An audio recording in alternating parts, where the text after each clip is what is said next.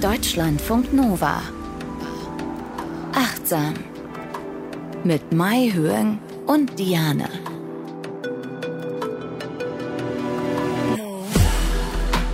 Ihr seid bei Achtsam und diesmal wollen wir über Bücher sprechen, weil ihr fragt uns ganz oft, habt ihr Büchertipps zu dem Thema oder ihr habt neulich über dieses Thema gesprochen, wie war da nochmal der Büchertipp? Also einmal kann man im Podcast auch bei den Shownotes die Bücher nochmal nachlesen. Aber ihr könnt natürlich auch, wenn ihr das hier äh, als Podcast hört, dann auch Stopp machen und dann äh, euch vielleicht die Büchertitel aufschreiben. Wir wollen nämlich eure Wünsche aufnehmen in diesem Fall und über Bücher sprechen, weil ihr fragt uns ja persönlich quasi, was wir so lesen. Mit dabei ist Mai Höng, sie ist Psychologin. Hallo. Hallo und Verhaltenstherapeutin in Ausbildung und liebt auch Bücherlesen über Achtsamkeit, ne? Oh ja, sehr gerne. Also mein ganzer Bücherschrank, der besteht zur Hälfte aus, ähm, aus Achtsamkeitsbüchern und die andere Hälfte sind Fachbücher. Nerdy. Romane ja. ab und zu auch mal? Auch, auch ab und zu, ja, doch auch. okay, ja, ja, ich bin auch so nerdy, obwohl ich nicht studierte Psychologin bin, äh, ist bei mir alles auch voll Neurologie und äh, ja, Psychologie auch ganz viel und so weiter und eben auch Achtsamkeit. Und deswegen wollen wir euch einfach mal vorstellen, was wir so lesen, was wir lieben und warum wir es lieben. Jetzt ist der Sommer zwar eigentlich fast vorbei, ein bisschen haben wir noch. Vielleicht habt ihr schon eure Romane durchgelesen, dann habt ihr jetzt vielleicht am Ende des Sommers noch ein bisschen Zeit für das ein oder andere Fachbuch zum Thema Achtsamkeit, Psychologie, Neurologie, wie auch immer. Ähm, und dann würde ich sagen, Marion, fängst du mal an. Wollen wir irgendwie Total Top 3 gerne. machen? Ähm, von 3 bis 1 zurück. Das heißt, am Ende der Folge kommen dann die absoluten Favorites oder hast du gar nicht eine Reihenfolge in deinen Top 3? Doch, ich habe auch ein Favorite. Okay, dann hebe ich das auf, ja. Dann kommt das an, äh, ans Ende. Also an erster Stelle, das ist tatsächlich auch ein Fachbuch, was ich gerne, ähm, was ich mitgebracht habe, nämlich Selbstmitgefühl, das Übungsbuch von Kristin Neff und Christopher Görmer. Wir hatten ja irgendwann schon mal dieses Programm vorgestellt, Mindful Self-Compassion. Ähm, das ist ähm, achtsames Selbstmitgefühl. Das ist ein achtwöchiges Programm und dieses Buch ist quasi das Begleitübungsbuch dazu. Also wenn man diesen Kurs macht, und ich habe den tatsächlich auch mal gemacht, diesen achtwöchigen Kurs, dann kriegt man dieses Buch auch und kann dann, während man diesen Kurs macht, die Übungen nochmal äh, noch selbst zu Hause machen, nochmal die Theorie dahinter lesen, sich vertiefen. Aber man kann dieses Buch auch einfach zu Hause für sich lesen, in seinem eigenen Tempo und muss den Kurs dann gar nicht machen. Und das Schöne an dem Buch finde ich, dass es wirklich so in die Tiefe geht. Also es erklärt nochmal, was ist eigentlich Selbstmitgefühl, aber immer wieder auch mit kurzen Übungen und man kriegt dann, man hat dann auch so Links, wo man Audiodateien hat mit diesen Übungen. Also und, vielleicht können wir ähm, dann an ja. dieser Stelle auch nochmal festhalten, Selbstmitgefühl ist für sich selbst da zu sein. Ne? Und genau, ja, für sich selbst da zu sein, anzuerkennen, wenn man schwierige Momente hat, ähm, wo, wo es einem nicht gut geht, aber das dann nicht zu unterdrücken, sondern zu sagen, okay, ich bin jetzt freundlich zu mir. Und das ist ja etwas, das hört sich erstmal so simpel an, aber im Alltag, wenn ihr mal beobachtet, wie oft dann so eine kritische Stimme kommt, die sagt, Bäh, das hast du aber nicht gut gemacht, hättest dich auch zusammengerissen oder so. Und genau das versuchen wir eben nicht mit, äh, zu machen, wenn wir selbst Mitgefühl üben. Wenn wir sagen, okay, hey, das lief jetzt schief, dass äh, man sich nicht nochmal doppelt und dreifach straft, sondern dass man eher wie eine gute Freundin, ein guter Freund reagiert. Und das ist ja auch Achtsamkeit. Also falls ihr vielleicht mhm. noch relativ neu hier bei uns seid, wir sprechen darüber, wie Achtsamkeit unser Leben besser macht und eben in diesem Zuge zitieren wir eben immer auch Bücher, weil wir die eben verschlingen, weil man da so viel lernen kann und wie du sagst, man hat es dann zu Hause und kann es in seinem eigenen Tempo machen. Das ist ja eben das Schöne an Büchern, man kann sie überall mit rumschleppen, mit in den Urlaub nehmen ja. und immer wieder auch, ich liebe das, dass man dann auch immer wieder zurückblättern kann, wenn man was nicht verstanden hat oder einfach doppelt und dreifach lesen, damit man es sich besser einprägt. Und da sind auch äh, in diesem Neff-Buch Übungen drin, sagst du? Ja, da sind Übungen drin und wirklich auch Platz zum Reinschreiben. Also es ist quasi eine Kombination aus ähm, Theorie ist mit drin, Übungen, wo man Audioübungen, man kann sie aber auch lesen, aber dann auch wie so ein Journal quasi. Also wenn da zum Beispiel so Fragen sind wie ähm, wie erschaffe ich mir eigentlich unnötiges Leid? Denk mal an eine aktuelle Situation in deinem Alltag, ähm, mhm. in der du das Gefühl hast, äh, du bist da, äh, du erschaffst dir da unnötiges Leid. Und dann wirklich so Linien, wo man dann reinschreiben kann. Und das finde ich das Coole daran, dass man wirklich angehalten wird, mitzuschreiben, mitzudenken, eigene Beispiele reinzubringen. Weil wir wissen ja, Achtsamkeit, das funktioniert nicht nur auf theoretischer Ebene. Das müssen wir alle üben und direkt äh, ja ans Werk. Sonst, sonst ist es nur ja Gerede und äh, hilft uns dann auch nicht viel. Ach schön. Also sag nochmal abschließend nochmal Titel genau. und Autorin. Ja, Titel Selbstmitgefühl, das Übungsbuch von Kristin Neff und Christopher Görmer im Arbor Verlag erschienen. Also bei uns auf der Nummer eins heute Selbstmitgefühl, äh, ein Buch zum Thema Selbstmitgefühl. Dann bleibe ich mal beim Thema Selbst quasi. Und wer schon viele Achtsam-Folgen gehört hat, weiß, Diane redet immer über Selbstbild von Carol mhm. Dweck. Also es geht in diesem Buch nicht speziell um Achtsamkeit, aber wir wollen ja hier in Achtsam auch darauf immer wieder aufmerksam machen, dass wir achtsam mit unseren Gedanken umgehen. Und warum finde ich jetzt also Selbstbild so toll? Weil mir das so die Augen geöffnet hat, dieses Buch, dass wir uns mit unseren äh, Gedanken so sehr im Wege stehen können. Und zwar auch schulisch und bei allem, was wir eigentlich tun, in unseren Beziehungen, in der Uni, bei der Ausbildung, bei der Arbeit, bei allem. Also wirklich, wirklich, wirklich bei allem. Und so wie du eben gesagt hast, wir brauchen Selbstmitgefühl, wenn es uns schlecht geht, geht es eben in Selbstbild von Carol Dweck darum, dass wir uns einfach oft nicht vertrauen, dass wir nicht mhm. an uns glauben.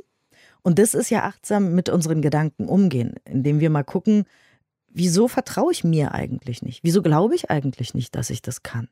Oder wieso denke ich, jemand anders kann XY studieren, sich selbstständig machen, diesen tollen Job bekommen. Wieso können die anderen das, aber ich nicht? Wieso glaube ich, wenn ich einen Fehler mache, dass ich vielleicht einfach dumm bin, anstatt zu glauben, das kann ich lernen, das kann ich noch nicht.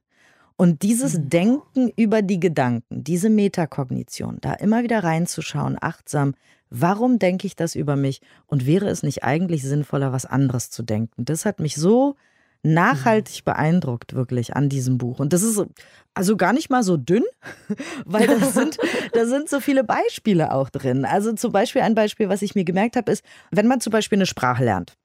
Man lernt Spanisch in einer Gruppe und wird nach vorne gerufen und soll einen Dialog mit jemand anderem vor der ganzen Klasse nachspielen auf Spanisch, ja. Und dann macht man sich natürlich in die Hosen, ist nervös und so weiter.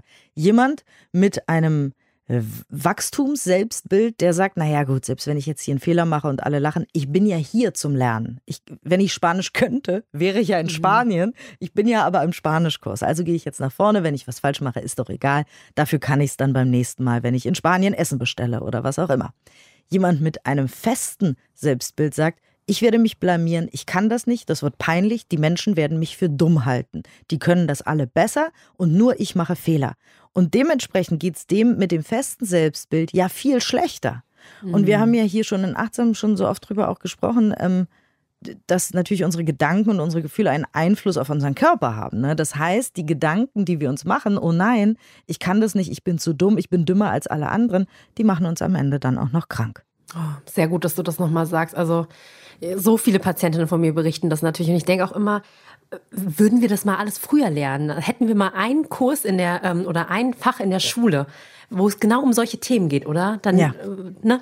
Weil das fängt ja schon so, so früh an. Das hat ja so viel mit der Biografie zu tun, warum wir solche Selbstbilder haben oder auch hier mit ähm, Geschlechterrollen. Ja, Jungs können irgendwie gut Mathe, Mädchen nicht und so, ja. Und dann schleppen wir das die ganze Zeit mit uns mit und irgendwann ist es dann diese self-fulfilling prophecy und dann werden wir auch schlechter darin sein. Ja. Wir kriegen ja ganz viel Mail, auch achtsam at Deutschlandfunk Nova äh, von euch könnt ihr uns gerne schreiben, wenn ihr Ideen habt oder so. Und da sind auch viele Pädagogen und Pädagoginnen dabei. Also für die vielleicht noch mal ganz besonders. vielleicht habt ihr ja, ja, Bock, all das in die Schule zu bringen, weil Bitte. genau wie Mahjong sagt, wenn wir das alles früher gewusst hätten, weil ich fand das so augenöffnend. Da sind auch wirklich, da sind Studien drin, da sind Zahlen drin, Statistiken. Ne? Wir, wir sind ja beide auch totale Fans von dieser wissenschaftlichen Herangehensweise. Mhm. Und Carol Dweck auch. Also ähm, ist eine Wissenschaftlerin, die eben auch genauso gearbeitet hat. Und irgendwann haben ihre Studenten und Studentinnen gesagt, schreib das doch mal bitte auf. Das ist so großartig. Die Welt muss das wissen, woran du da forschst. Und ähm, die haben zum Beispiel auch Kindern verschiedene Aufgaben gegeben. Warum ist die eine Gruppe der Kinder da positiv rangegangen und wollte noch mehr schwere Aufgaben? Und warum hat die andere Gruppe nach ein, zwei schweren Aufgaben gesagt, ich kann es einfach nicht, ich möchte das nicht mehr machen, darf ich bitte was anderes machen? Also lauter so interessante Experimente und Studien sind da drin. Ich kann euch das nur empfehlen.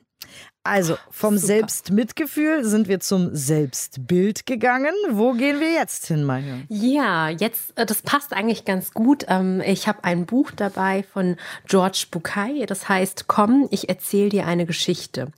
Und ich benutze gerne auch Geschichten in der Therapie für meine Patientinnen, damit die sich dann auch ein bisschen ein paar Bilder und so vorstellen können. Und habe jetzt heute eine Geschichte mitgebracht, eine ganz kurze, der angekettete Elefant und würde dich bitten, das vorzulesen, Diana. Okay, alles klar, los geht's.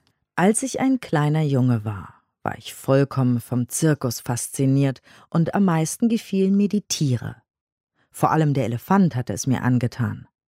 Wie ich später erfuhr, ist er das Lieblingstier vieler Kinder. Während der Zirkusvorstellung stellte das riesige Tier sein ungeheures Gewicht, seine eindrucksvolle Größe und seine Kraft zur Schau. Nach der Vorstellung aber und auch in der Zeit bis kurz vor seinem Auftritt blieb der Elefant immer am Fuß an einen kleinen Pflock angekettet. Der Pflock war allerdings nichts weiter als ein winziges Stück Holz, das kaum ein paar Zentimeter tief in der Erde steckte. Und obwohl die Kette mächtig und schwer war, stand für mich ganz außer Zweifel, dass ein Tier, das die Kraft hatte, einen Baum mitsamt der Wurzel auszureißen, sich mit Leichtigkeit von einem solchen Pflock befreien und fliehen konnte. Dieses Rätsel beschäftigt mich bis heute. Was hält ihn zurück? Warum macht er sich nicht auf und davon? Als Sechs- oder Siebenjähriger vertraute ich noch auf die Weisheit der Erwachsenen. Also fragte ich einen Lehrer, einen Vater oder Onkel nach dem Rätsel des Elefanten. Einer von ihnen erklärte mir, der Elefant mache sich nichts aus dem, machte sich nicht aus dem Staub, weil er dressiert sah, sei. Meine nächste Frage lag auf der Hand. Und wenn er dressiert ist, warum muss er dann noch angekettet werden? Ich erinnere mich nicht, je eine schlüssige Antwort darauf bekommen zu haben. Mit der Zeit vergaß ich das Rätsel um den angeketteten Elefanten und erinnerte mich nur dann wieder daran, wenn ich auf andere Menschen traf, die sich dieselbe Frage irgendwann auch schon einmal gestellt hatten. Vor einigen Jahren fand ich heraus, dass zu meinem Glück doch schon jemand weise genug gewesen war, die Antwort auf die Frage zu finden. Der Zirkuselefant flieht nicht, weil er schon seit frühester Kindheit an einen solchen Pflock gekettet ist. Ich schloss die Augen und stellte mir den wehrlosen, neugeborenen Elefanten am Pflock vor. Ich war mir sicher, dass er in diesem Moment schubst, zieht und schwitzt und sich zu befreien versucht. Und trotz aller Anstrengung gelingt es ihm nicht weil dieser Pflock zu fest in der Erde steckt. Ich stellte mir vor, dass er erschöpft einschläft und es am nächsten Tag gleich wieder probiert. Und am nächsten Tag wieder. Und am nächsten. Bis eines Tages, eines für seine Zukunft verhängnisvollen Tages, das Tier seine Ohnmacht akzeptiert und sich in sein Schicksal fügt. Dieser riesige, mächtige Elefant, den wir aus dem Zirkus kennen, flieht nicht weil der Ärmste glaubt, dass er es nicht kann. Allzu tief hat sich die Erinnerung daran, wie ohnmächtig er sich kurz nach seiner Geburt gefühlt hat, in sein Gedächtnis eingebrannt. Und das Schlimme dabei ist, dass er diese Erinnerung nie wieder ernsthaft hinterfragt hat. Nie wieder hat er versucht, seine Kraft auf die Probe zu stellen. Danke, Diana. Ja, diese Geschichte, die habe ich schon so oft mit Patientinnen besprochen, weil das passt auch zu dem äh, Thema Selbstbild, was du ja gerade reingebracht hast. Der Elefant hier in dem Fall, der hat ja quasi eine Grundannahme, würden wir sagen, eine dysfunktionale Grundannahme. Ich bin zu schwach, ich schaffe das nicht, ja, oder ich darf mich nicht befreien oder sowas, ne? Und dann laufen wir rum. Es kann sein, dass wir als Kind mal so eine Erfahrung gemacht haben, wo wir wirklich wehrlos waren, oder es gab mal eine Situation, wo wir hilflos waren. Aber das heißt ja nicht, dass wir für den Rest des Lebens diese Situation nicht nochmal aufsuchen können. Und vor allen Dingen, der Elefant ist ja irgendwann groß geworden. Und diese Geschichte, die berührt sehr, sehr viele Patienten, wenn ich mit denen darüber spreche. Und mhm. also das macht dann sofort zack, klack. Und in diesem Buch von George Bukai, komm, ich erzähle dir eine Geschichte, er ist übrigens auch äh, Therapeut, Gestalttherapeut, gibt es ganz viele so kurze Geschichten, manche, die sind ein bisschen länger als diese hier, wo es um so psychologische Themen geht, wie Selbstwert oder so. Und aber so schön erzählt einfach. Und ähm, also ich finde, das ist wirklich eine richtige Schatzkiste für sich selbst, aber auch als schönes Geschenk für andere. Oh, ist das schön wirklich mit dem ja. Elefanten. Genau, immer wieder geistig flexibel bleiben und gucken, was sind eigentlich meine Grundannahmen mit denen ich so durch die Welt laufe. Eine schöne Geschichte. Wirklich Ja, ganz, das- ganz ja. berührend auch geschrieben, finde ich. Ja, ne?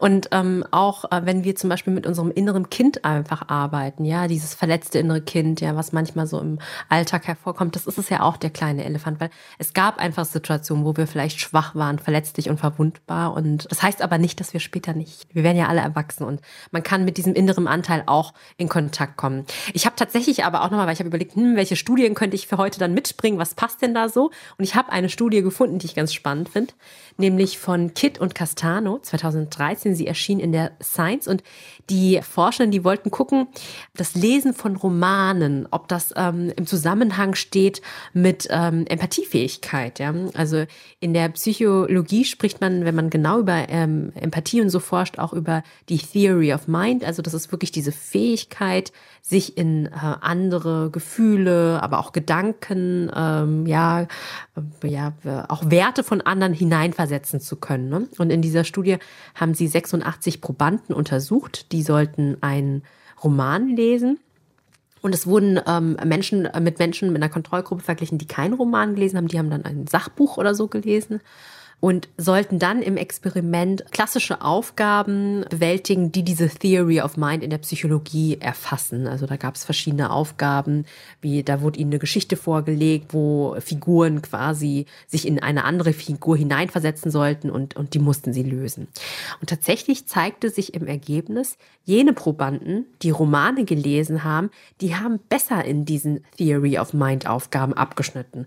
Und die Forschenden die erklären sich das einfach so, indem wir regelmäßig Romane lesen, Fiktion lesen, dass wir einfach diese Fähigkeit stärken, uns in das Innenleben von diesen Charakteren ähm, ja hineinzuversetzen. Und irgendwie dachte ich, ja, okay, ist super logisch, aber spannend, dass die Forschung sich auch dafür interessiert hat.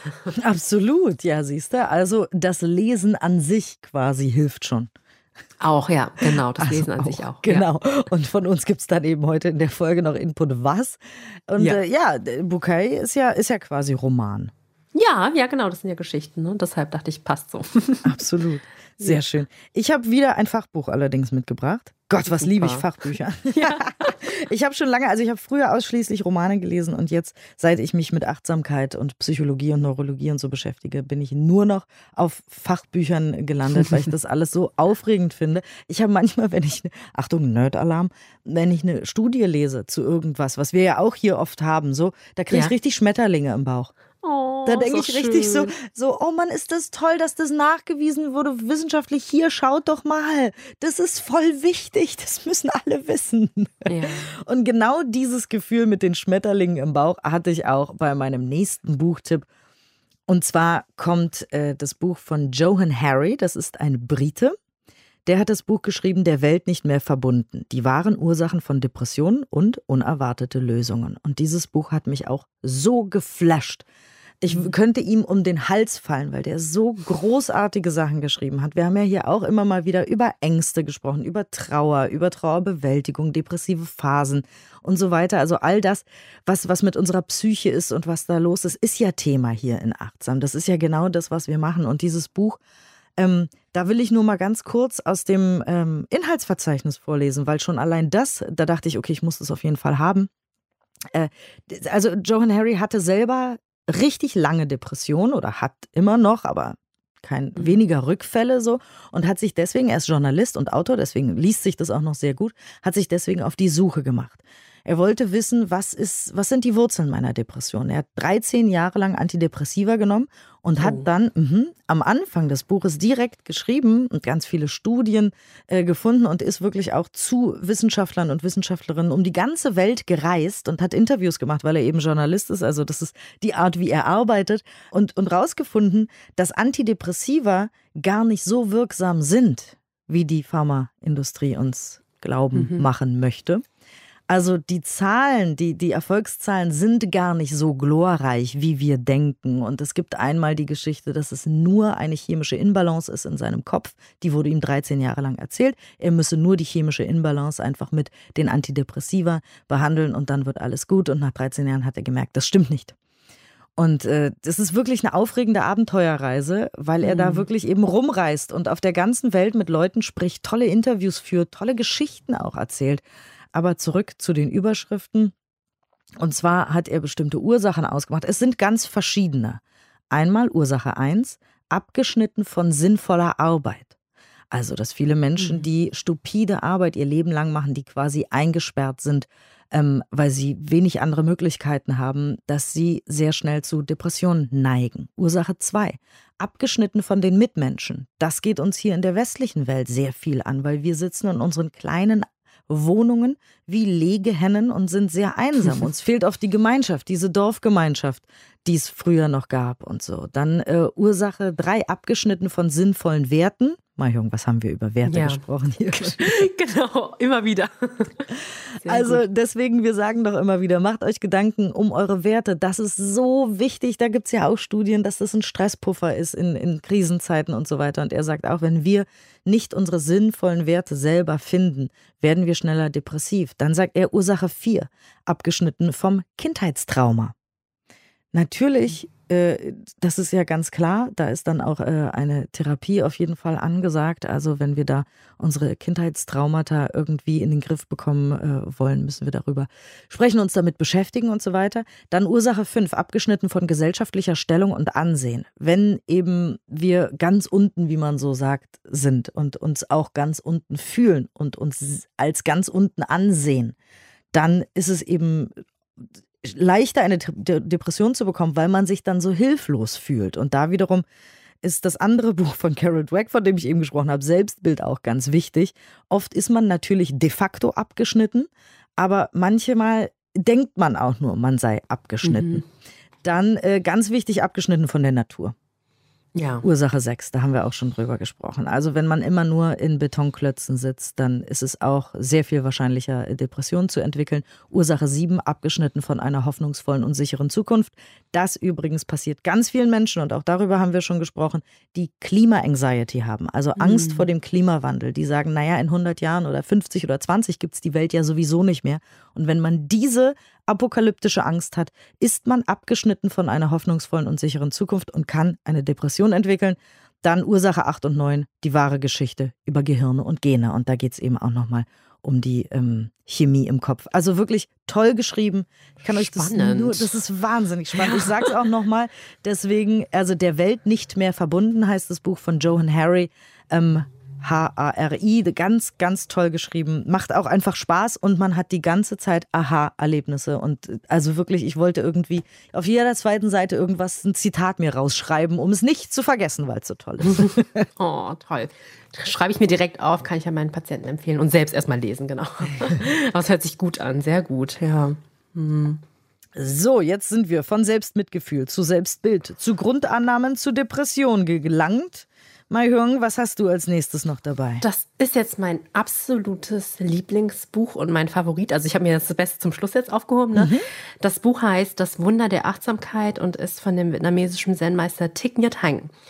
Und das Buch ist das erste Buch, was ich äh, zur Achtsamkeit gelesen habe. Und auch meine Mutter, die hat mir das, also ich hatte das, wir hatten es zu Hause auf Vietnamesisch erstmal und ähm, da hatte sie mir daraus äh, so vorgelesen.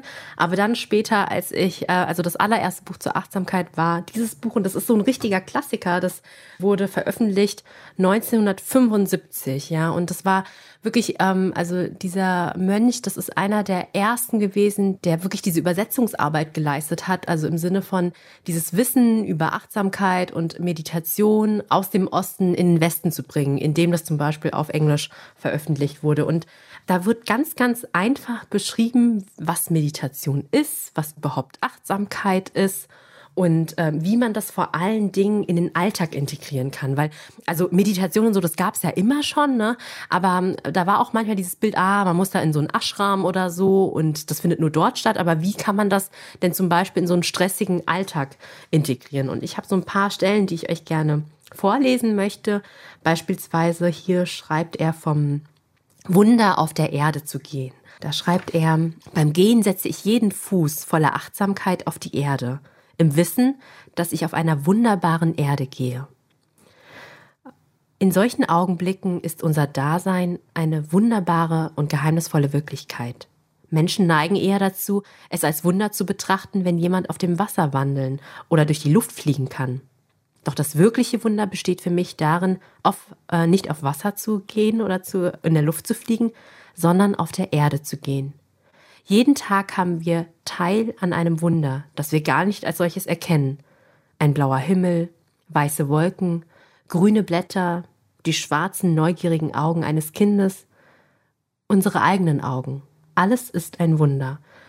Und so beschreibt er einfach, wie wir durch den Alltag oh. gehen können. Ne? Und das sind so wirklich diese ganz, ganz einfachen Dinge. Aber wir hatten ja, glaube ich, auch schon mal so darüber gesprochen in einer Folge, diese, wenn man an der Achtsamkeit dranbleibt, dass die einfachsten Dinge einfach so wunderschön sind und auch hier diese Verbundenheit mit der Erde, mit der Natur, dass wir das wirklich erfahren können. Immer wieder nicht von diesem getrennten Selbst, sondern dass wir alle miteinander verbunden sind. Und dann kann alles, alles, alles, alles im Alltag zu einem Wunder werden.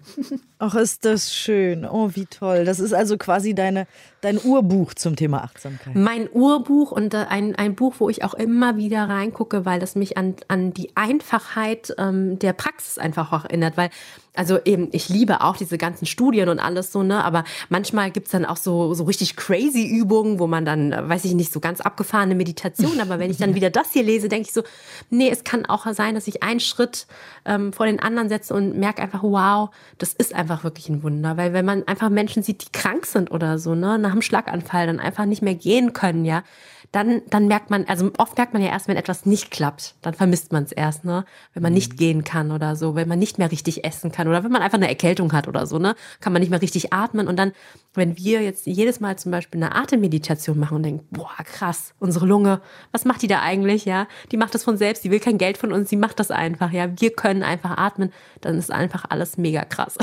Ja, und viele haben aber, viele Menschen auf dieser Welt haben diese Erkenntnis nach einer schlimmen Krankheit, mhm, aber man kann die schon auch so haben, diese ja, Erkenntnis.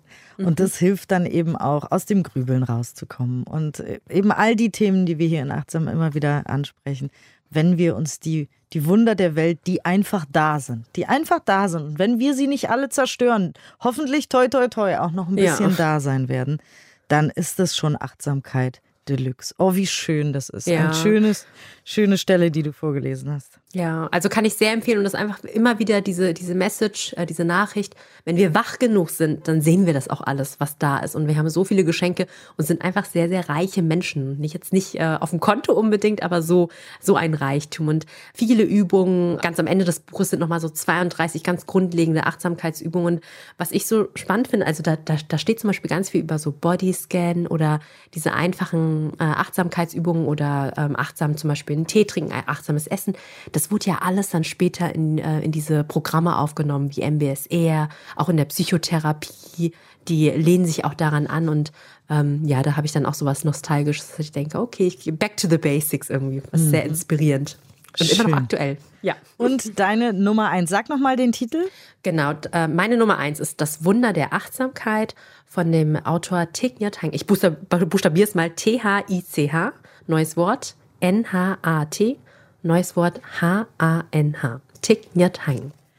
Sehr schön. Ach toll, weil das ist ja auch voll gut, wenn ihr uns jetzt zuhört und auch regelmäßig zuhört, dann ist das total schön, weil ähm, wir sind die, die kleinen Frauen in eurem Ohr, aber es ist natürlich zusätzlich auch noch ganz toll, Bücher zu haben, die man immer wieder mhm. äh, ja, zur Hand nehmen kann, mit sich rumschleppen kann, irgendwie, keine Ahnung, am Strand, am See, in der Hängematte lesen kann macht Spaß und macht neue neuronale Autobahnen in euren Kopf, die dafür sorgen, dass ihr ja das weiterhin trainiert, achtsam sein und euch damit beschäftigen und eure Gedanken so zu benutzen, dass sie euch reinlaufen. Und jetzt kommt meine Nummer eins. Und das ist aber ehrlich gesagt, muss ich sagen, nicht meine Alltime Nummer eins, sondern nur, weil ich es jetzt gerade aktuell lese, meine Nummer eins hier in diesem Top rein. weil mir macht es einfach total viel Spaß, das zu lesen. Und ich mhm. dachte, ich glaube, ich habe das Buch auch noch nie äh, erwähnt, weil ich es ja jetzt gerade erst lese. Deswegen wollte ich mal ein neues nehmen. Das heißt das Happiness-Prinzip wie sie mit sieben Bausteinen der positiven Psychologie erfolgreicher und leistungsfähiger werden. Ich kann mir vorstellen, dass das Menschen abschreckt, dieser Untertitel, weil vielleicht will man gar nicht erfolgreicher und leistungsfähiger werden. Ich verstehe schon, ne? Es gibt ja auch die Leute, die sagen, hör doch mal auf, immer mit diesem ewig leistungsfähig und deswegen könnte das Leute abschrecken. Aber ich kann euch sagen, das Buch ist erstens wahnsinnig unterhaltsam, weil der amerikanische Autor Sean Aker sehr viel Humor hat. Also der macht mir einfach viel Spaß, ich muss ab und zu lachen und dann mhm. geht es einfach um positive Psychologie und das ist ja auch einfach ne, mein, mein absolutes Favorite Hobby und da stehen ganz viele tolle Sachen drin, wie wir eben glauben, wie sehr unser Glauben unser Glück formt und so. Und da habe ich ein ganz kurzes, kleines Zitat mitgebracht. Glück handelt nicht davon, uns selbst zu belügen oder den negativen Zustand wissentlich zu ignorieren.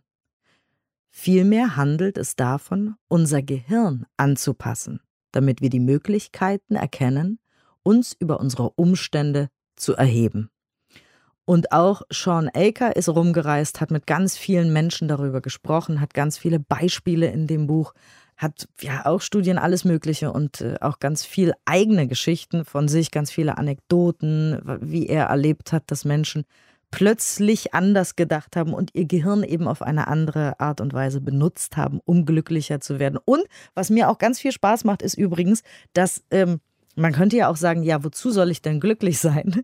Und auch dafür hat er äh, quasi Evidenz gesammelt, weil Menschen, die glücklicher sind, ne, ich glaube, da haben wir schon drüber gesprochen, natürlich ein besseres Immunsystem haben. Ja, ja. Genau. Und dann äh, die Wundheilung funktioniert leichter.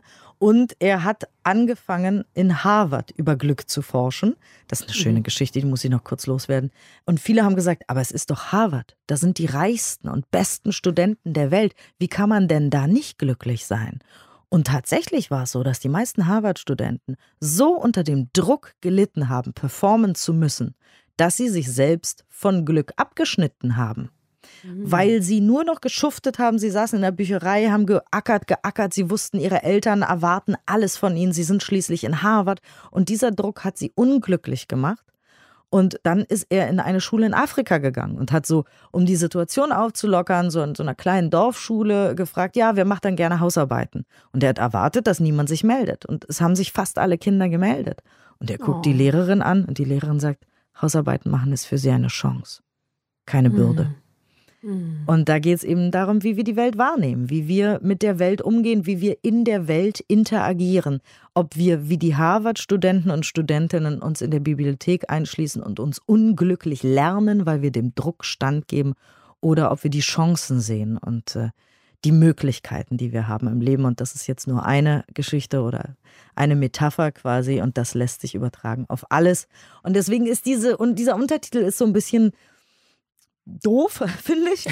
Aber das Buch ist wirklich richtig gut. Das Happiness-Prinzip. Also, wie gesagt, das lese ich jetzt gerade sehr unterhaltsam. Und es geht wirklich einfach darum, wie wollen wir unseren Geist benutzen, wozu und wie können wir ihn besser äh, benutzen und was hat das eben mit unserem Immunsystem und unserem ganzen Leben zu tun. Also, das Happiness-Prinzip von Sean Aker kann ich euch in dieser Folge auch ans Herz legen. Und du hast auch Sehr schön. eine Übung mitgebracht, obwohl wir eigentlich über Bücher sprechen. Gibt es noch auch eine Übung von dir? Genau, ich habe eine Übung geschrieben zum achtsamen Lesen quasi. Also die Übung könnt ihr dann machen, bevor ihr euch ein Buch in die Hand nehmt oder so, damit wir uns so ganz auf das Buch einlassen können und auch während des Lesens ähm, das sehr achtsam machen. Oh, wie schön, sehr gut. Dann, ja. wie immer, äh, danke ich euch für eure Aufmerksamkeit. Ja, vielen Dank euch. Danke, dass ihr dabei seid. Viel Spaß beim Lesen. Vielleicht war ja was dabei, wo, wo ihr sagt, oh ja, das will ich auf jeden Fall haben. Und dann, äh, ja, berichtet uns doch achtsam at deutschlandfunknova.de von euren Erfahrungen oder vielleicht habt ihr auch irgendein All-Time-Favorite-Buch oder so. Dann freuen wir uns immer über Austausch. Dann sage ich jetzt Danke euch, viel Spaß bei der Übung und Mahjong, bitteschön. Dies ist eine Übung zum achtsamen Lesen. Für die Übung brauchst du ein Buch, das du lesen möchtest. Nimm nun eine bequeme Körperhaltung ein und schließe sanft deine Augen. Richte deine Aufmerksamkeit auf deine Atmung und spüre, wie sich die Bauchdecke bei der Einatmung hebt und bei der Ausatmung wieder senkt.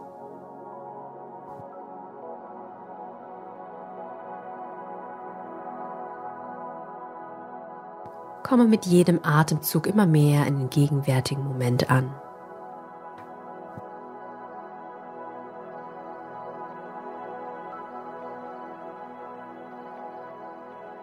Nimm nun das Buch in die Hand und fühle das Buch.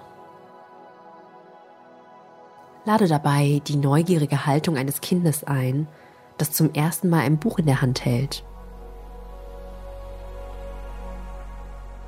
Fühle das Einband des Buches und nimm mal wahr, ob es unterschiedliche Texturen hat.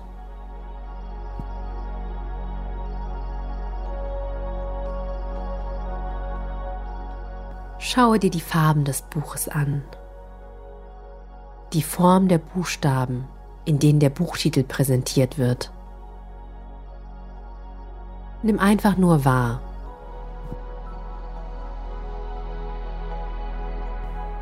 Falls du bemerkst, dass da vielleicht eine verurteilende Stimme ist, die in den Bewertungsmodus geht, dann nimm auch das ganz achtsam wahr und lächle dieser Stimme zu und kehre dann wieder zu deiner Übung zurück.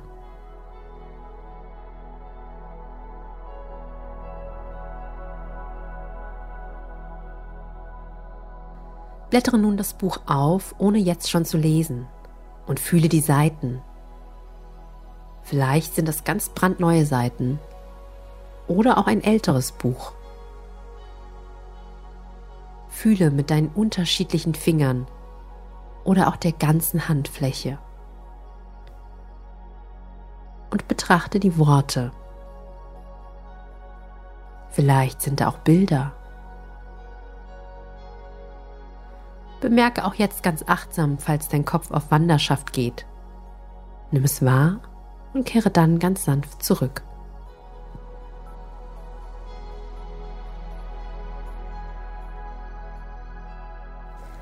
Ich lade dich nun ein, auch an deinem Buch zu riechen. Was kannst du wahrnehmen? Riecht es neu und unberührt?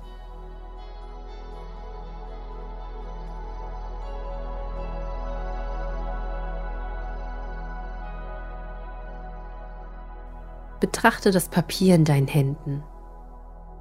Was musste alles zusammenkommen, um dieses Buch drucken zu können?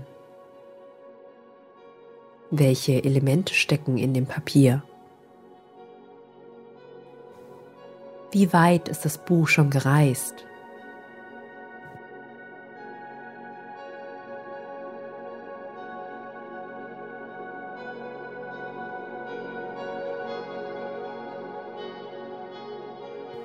Und nun verbinde dich mit der Autorin und dem Autor des Buches. Wie viel Mühe, Liebe und Energie steckt in diesem Buch?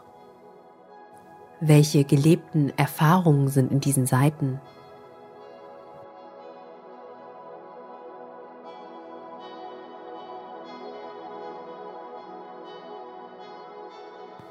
Vielleicht kannst du das Gefühl von Dankbarkeit spüren oder auch Wertschätzung. Während du das Buch nun gleich liest, kannst du dich weiter von der Achtsamkeit tragen lassen. Nimm immer wieder wahr, falls dein Geist abschweift und kehre dann zu den Worten zurück. Ich wünsche dir viel Freude beim Lesen. Deutschlandfunk Nova. Achtsam. Jeden Donnerstag neu. Auf deutschlandfunknova.de und überall, wo es Podcasts gibt. Deine Podcasts.